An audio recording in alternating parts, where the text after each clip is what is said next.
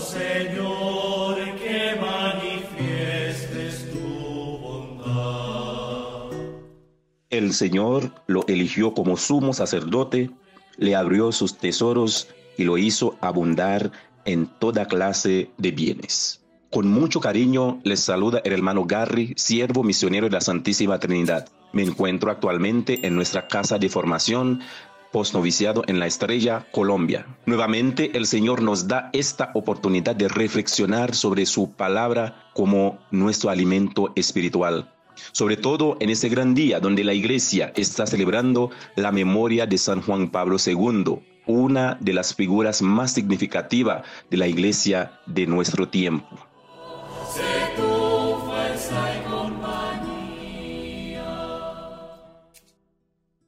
Quiero compartir con ustedes, mis hermanos, el día de hoy, sábado 22 de octubre, una reflexión del Evangelio del día. Nos dispongamos para dejar que Dios nos habla a través de su palabra. Para ello, iniciamos en el nombre del Padre, del Hijo y del Espíritu Santo. Amén. Escuchemos con atención el Evangelio. Del Santo Evangelio según San Lucas. Gloria a ti, Señor. En aquella ocasión se presentaron algunos a contar a Jesús lo de los Galileos cuya sangre vertió Pilato con la de los sacrificios que ofrecían. Jesús les contestó, ¿piensan que esos Galileos eran más pecadores que los demás Galileos porque acabaron así? Les digo que no. Y si no se convierten, todos perecerán lo mismo. Y aquellos dieciocho que murieron aplastados por la torre de Siloé, ¿piensan que eran más culpables que los demás habitantes de Jerusalén? Les digo que no. Y si no se convierten, todos perecerán de la misma manera. Y les dijo esta parábola.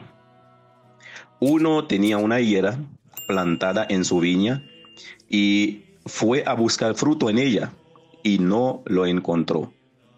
Dijo entonces al viñador, ya ves, tres años llevo viniendo a buscar fruto en esta higuera y no lo encuentro. Córtala. ¿Para qué va a ocupar terreno en balde? Pero el viñador contestó, Señor, déjala todavía este año.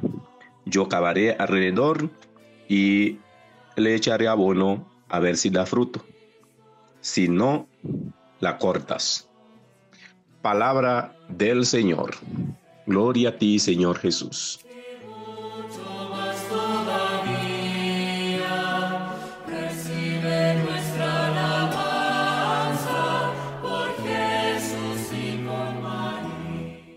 Mis hermanos, toda la vida de Jesús tenía como objetivo principal la predicación y preparación del reino de Dios pero para ello utilizo un camino esencial, que es la conversión de la humanidad pecadora.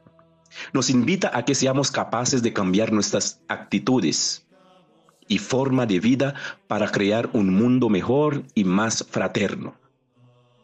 Al realizar una lectura en la fe nos encontramos con signos que Dios permite porque Él quiere hablarnos a través de ellos. Muchas veces pensamos que las víctimas de una desgracia reciben un castigo por sus pecados. Hoy Jesús nos da otra interpretación porque Él afirma que las desgracias no son un castigo divino, sino más bien una invitación a la conversión. El Señor no quiere nuestro castigo ni nuestro dolor. Quiere simplemente nuestra conversión. No por mero capricho, sino porque simplemente nos ama y sabe que solo en Dios está el camino a la verdadera felicidad.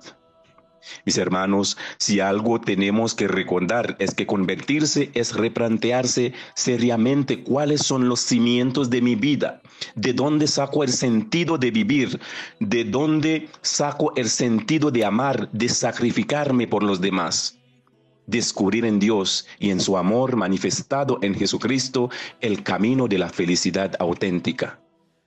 Pero también es buscar los medios concretos para vivir en coherencia con el Evangelio. No significa que seamos ya perfectos, que no nos equivocaremos. El pecado forma parte de nuestra debilidad y Dios que nos conoce y nos ama, nos da siempre la posibilidad del perdón, nos da una nueva oportunidad.